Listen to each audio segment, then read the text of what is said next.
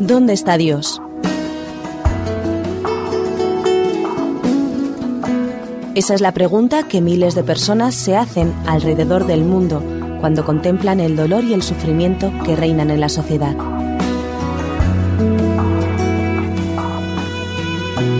¿Dónde está Dios? Un programa en el que trataremos de conocerle un poco más y dar respuesta a este gran interrogante. ¿Dónde está Dios?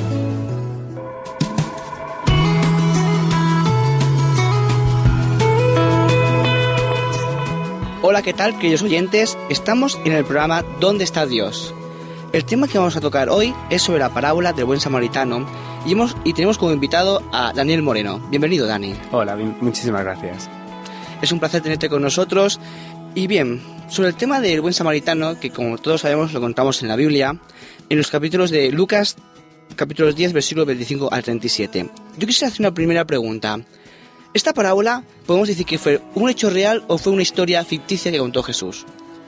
Bueno, la verdad es que me he sentido muy privilegiado al, al, estudiar y al profundizar en esta parábola. Y uno se da cuenta a primera vista que hay tantos detalles que cuesta mucho no creer que esto sucedió realmente. En realidad el espíritu de profecía, en el, hay un libro que, que comenta muy bien todos los evangelios y dice claramente que incluso el propio sacerdote y el propio levita estaban allí presentes. Por tanto, me gusta mucho porque cuando Jesús habla lo hace basándose en hechos reales y esto es extraordinario porque toma mucho más valor. Gracias Dani. ¿Y qué dice el relato y por qué presentó Jesús esta historia? Bueno, es interesante porque si nos fijamos a partir del versículo 25, nos encontramos de maestro a maestro, es decir, un intérprete de la ley, un erudito, un conocido, que ya hace una pregunta un tanto tendenciosa.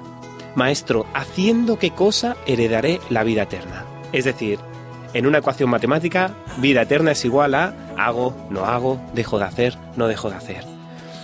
Y no sé si te das cuenta que Jesús responde de una forma cortés. Vamos a ver, ya que has empezado tú el fuego, entre comillas, dime qué dice la Biblia, cómo está escrito. Ya que estoy hablando con un especialista, explícamelo. ¿Qué le responde el, el maestro de la ley? ¿Recuerdas? Dice, ¿qué está escrito en la ley? ¿Cómo lees? Y él respondió, amarás al Señor tu Dios con todo tu corazón, con toda tu alma, con todas tus fuerzas y todo tu entendimiento, y a tu prójimo como a ti mismo. Qué interesante, ¿verdad? Este intérprete de la ley responde acertadamente. Sin embargo, responde con un vacío en su interior. Fíjate que lo que responde es, formaba parte del Shema, y esto un judío lo repetía por la mañana y por la tarde, a todas horas. Lo sabía porque lo tenía escrito hasta en sus propias filacterias, es decir, en los extremos del manto. Sin embargo, hay un vacío que le invita a ir más allá. La, es, es extraordinario el relato, porque fijaros, en el versículo 25 ya nos dice para probarlo. Por tanto, la pregunta tenía su intención. Y ¿Qué le responde Jesús? En el versículo 28 podemos ver, bien ha respondido, haz esto y vivirás. Gracias, Dani. Quisiera hacerte una pregunta en el tema que estamos. Viajamos un, un momento en el tiempo. Uh -huh. Vayamos a los levitas de aquella época. ¿Quiénes son estos levitas? ¿Qué función tenían? ¿A qué se dedicaban los sacerdotes y los levitas? Ajá. Pues verás, eran gente que eh, su vida giraba alrededor del templo por completo. En realidad, ellos se encargaban de, todo lo que implicaba el tabernáculo. Hay un versículo en la Biblia que me gusta mucho cómo lo define. Habla de llevar, habla de servir y habla de acampar alrededor del tabernáculo. Por tanto, era gente que aparentemente vivía consagrada a todo lo que implicaba el ministerio sacerdotal y el ministerio divino. Parece una pregunta fuera de lugar, pero ¿por qué pasaron de largo? Interesante, ¿verdad? Interesante porque vamos a ver, Jesús les cuenta una parábola. Un samaritano sale de un lugar alto como Jerusalén, llega a Jericó. El lugar pasa por un desierto y muchas veces nuestras vidas se convierte también en un desierto. Lo que le pasó al samaritano le podría haber pasado perfectamente al levita o le podía haber pasado perfectamente al sacerdote. Sin embargo, aquí nos dice claramente que el samaritano sufre, el levita, tanto el sacerdote como el levita sabían perfectamente lo que tocaba hacer aquí. Yo cuando leía este relato me imaginaba, yo no sé si nos ha pasado en algún momento, porque fijaros que toda la parábola va, habla acerca de quién es mi prójimo. ¿Quién es ese próximo del que nos está hablando la palabra de Dios? Y es interesante porque muchas veces no queremos reconocer el próximo que tenemos a nuestro lado. Y en este, esto es lo que le pasó precisamente al levita. Es mucho más fácil decir, no, mira, ¿sabes qué? Vale más no haberte visto, vale más cubrirme con un manto de hipocresía y decir, tengo demasiadas cosas para hacer. Estoy dispuesto a que mi prójimo sea cualquier israelita, pero no se me ocurra, no, te, no se te ocurra pedirme que mi prójimo sea un samaritano o que mi prójimo sea un inmundo.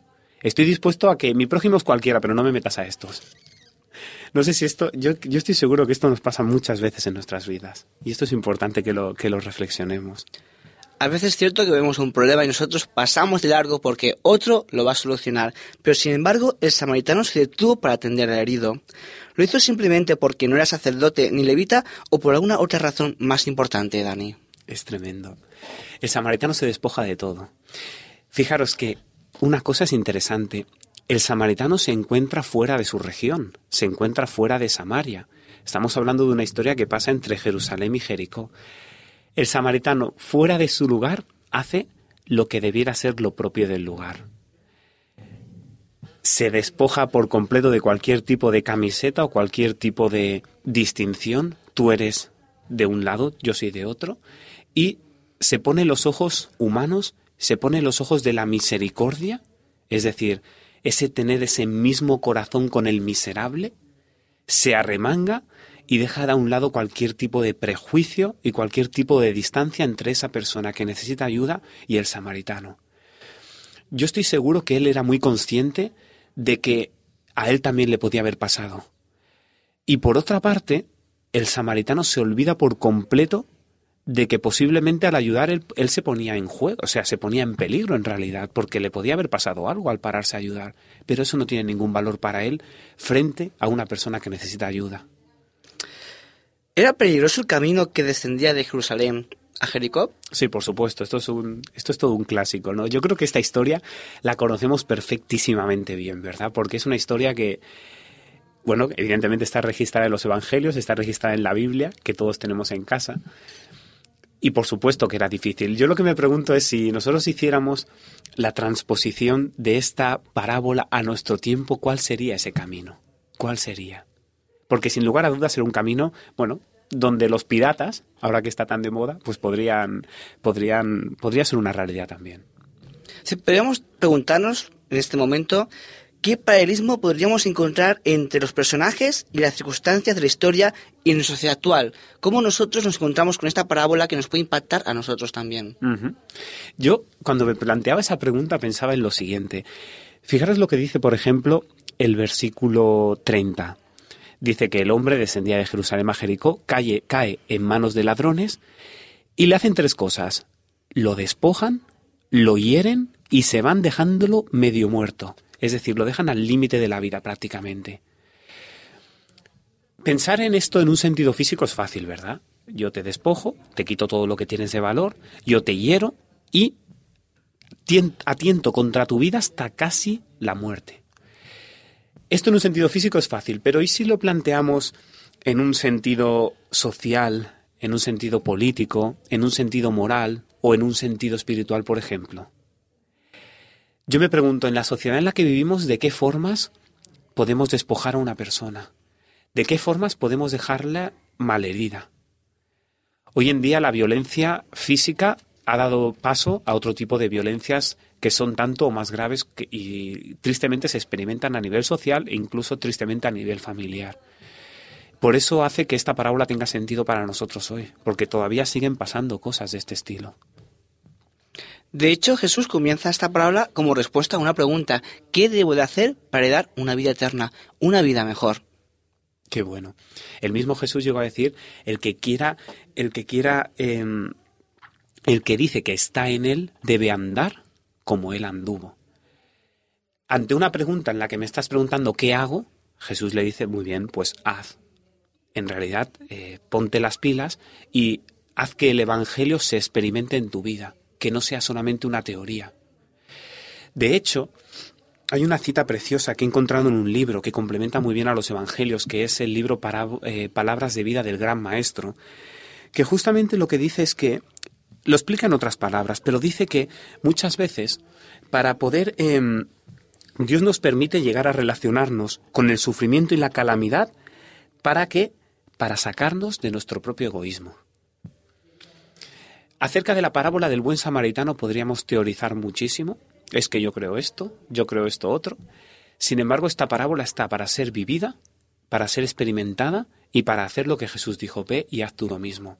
Porque si no será pura teoría. Saldremos de aquí y en la cosa más absurda diremos, no, no, este no es mi prójimo, porque tengo demasiado trabajo, porque tengo otro programa de radio o porque tengo que salir corriendo a trabajar, a estudiar o a estudiar la Biblia con quien sea. Pero nos olvidaremos que quizá el prójimo nos está esperando en la puerta. Yo quisiera también dar atención al, a la persona que está necesita atención.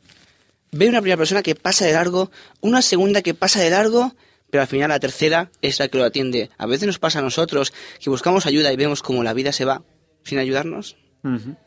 Es importante esto, porque en realidad puede pasarnos más de una vez.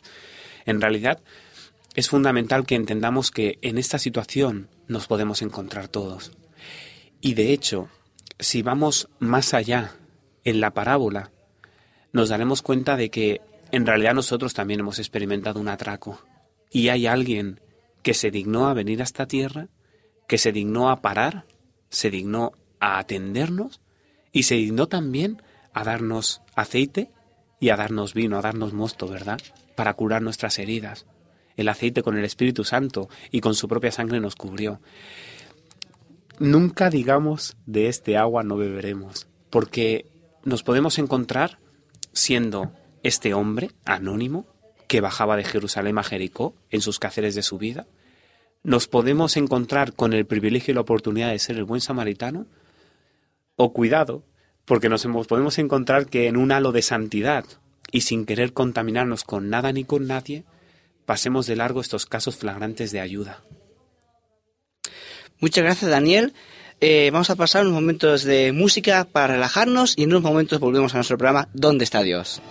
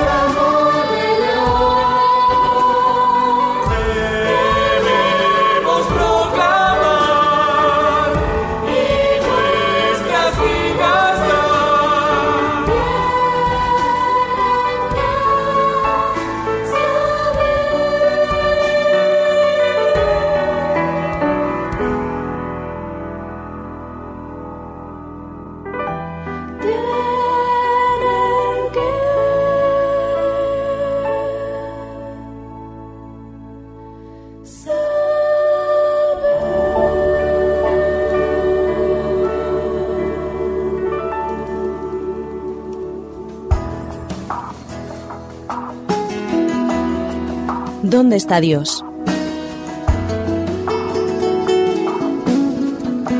Esa es la pregunta que miles de personas se hacen alrededor del mundo cuando contemplan el dolor y el sufrimiento que reinan en la sociedad.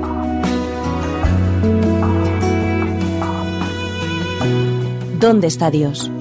Un programa en el que trataremos de conocerle un poco más y dar respuesta a este gran interrogante. ¿Dónde está Dios? Gracias por seguir con nosotros en el programa de hoy de, de ¿Dónde está Dios? En el programa de hoy estamos hablando del buen samaritano y tenemos como invitado a Daniel Moreno. Bienvenido, Dani. Hola, ¿qué tal? Estamos comentando acerca de esta parábola que hemos comentado que fue un hecho real, donde Jesús habla acerca de una experiencia que nos toca a todos hoy en día en la sociedad. Un hombre que necesita ayuda y que diferentes personas pasan de largos, pero una persona samaritana, que posiblemente fuese la que mejor, peor persona para ayudar, lo ayudó. ¿Sí? Así es, así es. ¿Tienes alguna ilustración que contarnos para acerca del tema que estamos tratando, Dani? Ujú. Mirad, para los evangelios no pasan los tiempos, no pasan los años, y a pesar de que hayan pasado dos mil años, esta historia sigue teniendo relevancia para nosotros. La pregunta que es, le hizo ese intérprete de la ley nos la seguimos haciendo nosotros. ¿Quién es en realidad mi prójimo? ¿Qué es realmente el poner en práctica esa ley? Pueden pasar dos cosas. Que esta parábola forme, pase a formar parte de un concepto teórico más en tu vida. Teóricamente tengo que ser así, en la práctica no. O puede pasar que el Señor de alguna forma práctica te haya mostrado lo que es realmente esta parábola. Quiero contaros una breve ilustración que, que me sucedió. Sabéis que con la, con la ONG ADRA se suelen hacer viajes solidarios a Marruecos y demás. Una vez nos encontramos volviendo de uno de esos viajes. Nos encontrábamos en Tetuán, sabéis, en el norte de Marruecos y demás. Era ya las 10 o las 11 de la noche. Estábamos a punto ya de coger las furgonetas y dirigirnos a la frontera para cruzar ya para, para España. Y recuerdo que, bueno, eran momentos pues de acabar de hacer alguna compra o de visitar el- la, la Medina, etcétera, ¿no? Y recuerdo que iba hablando con una mujer, que voy a respetar su anonimato, aunque si me está oyendo estoy seguro que sabrá quién es. Recuerdo que iba hablando con una mujer consagrada, una mujer entregada a Dios y entregada precisamente, yo, si tuviera que ponerle un título, ella era la buena, la buena samaritana. Realmente me demostró lo que significa esto en palabras claras, en, en hechos, mejor dicho, más que en palabras claras, que a veces hablar podemos saber muchos, pero pasar a la acción no tanto. Íbamos hablando acerca de la filosofía de la ayuda, cómo hacerla, cómo no hacerla, pero en realidad es hablar, hablar y hablar. Nos dirigíamos por una plaza y nos encontramos en un portal a una persona herida que había padecido un accidente de tráfico, que estaba en un estado lamentable, un estado ebrio, etc., con una herida grave en la pierna.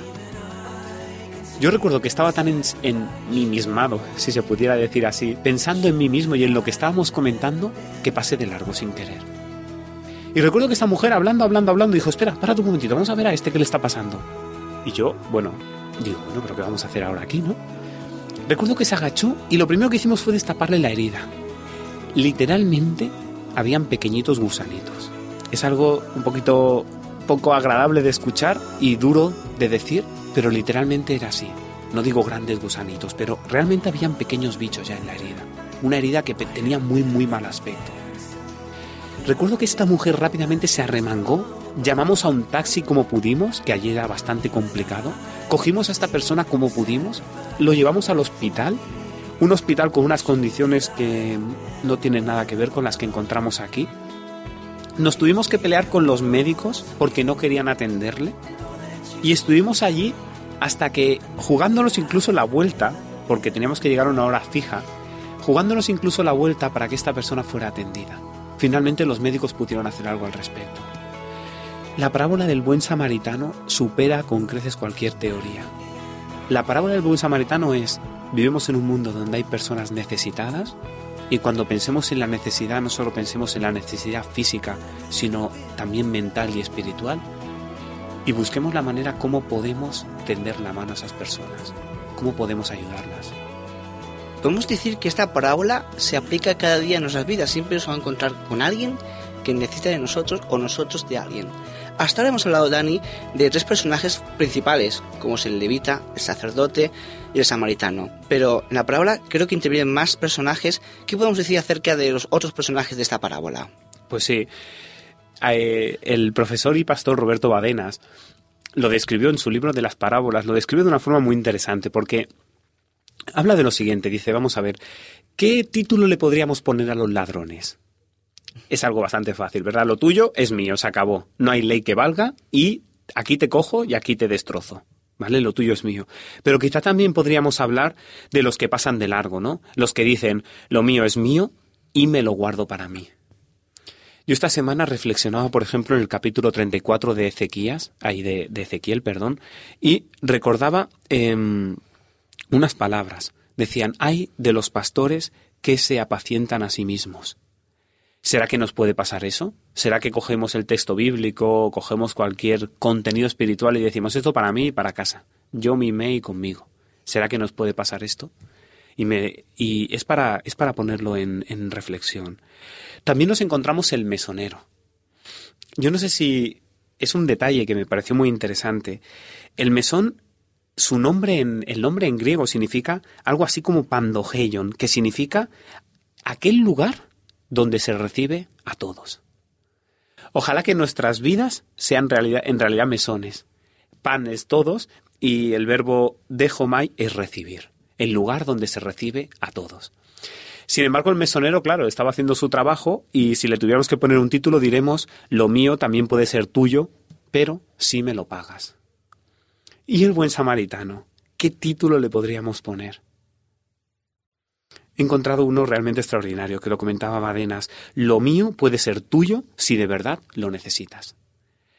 Cuando uno hace el bien, es tan contagioso. Yo me imagino al buen samaritano aquel lugar debía ser una especie de teatro público, porque había mucha gente que estaba mirando. Posiblemente habría gente escondida o lo que sea, ¿no?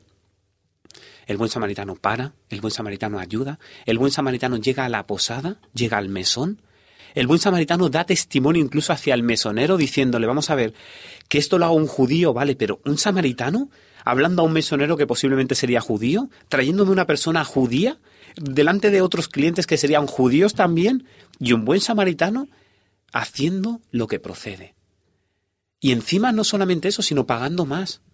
Sabéis que la Biblia habla de dos denarios, pero posiblemente esta persona traumatizada, llena de golpes, de heridas y de magulladuras, necesitaría más ayuda. Estaría más tiempo allí cuidando de él. Necesitaría más cuidados durante más tiempo. Él dice, lo que gastes, yo te lo pagaré. Y me parece digno de admiración, digno de admiración.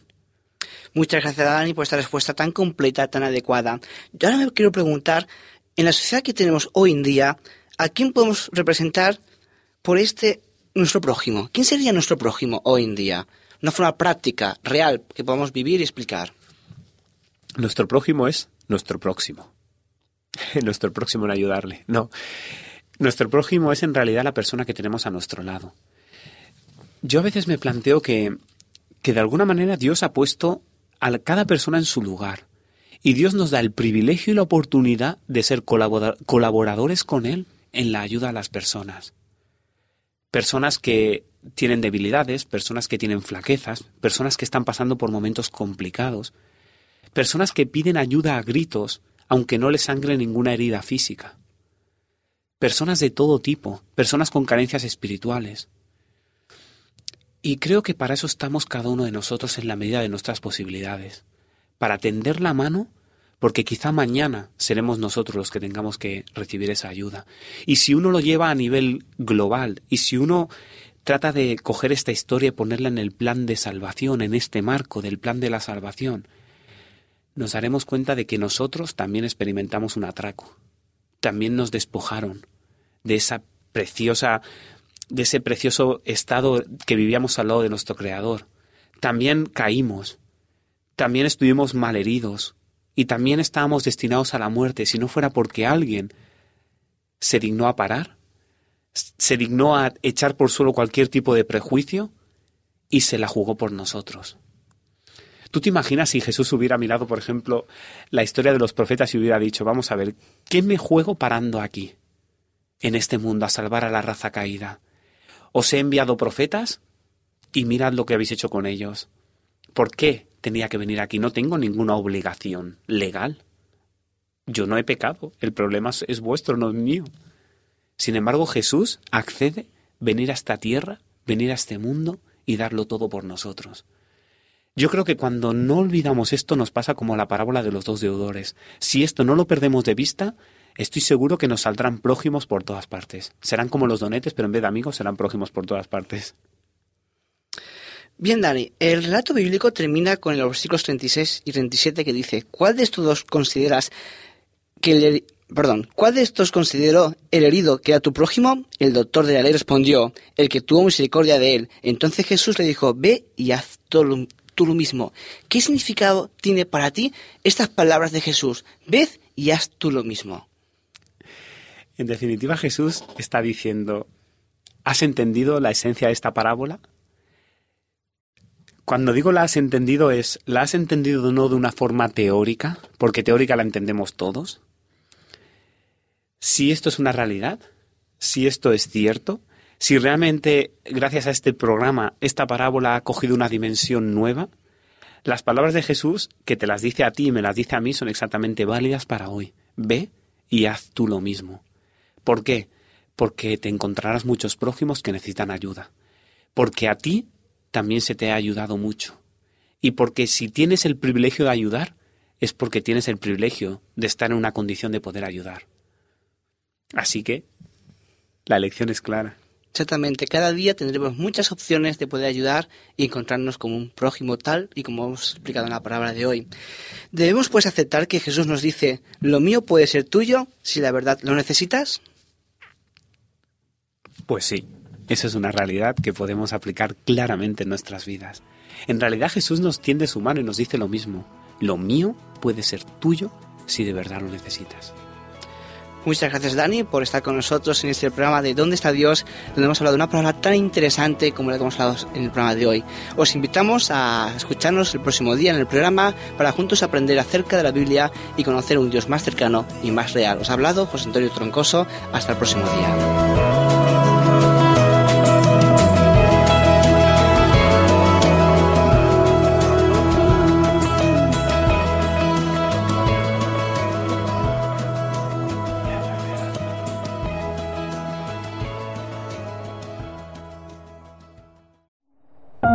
Producido por hopmedia.es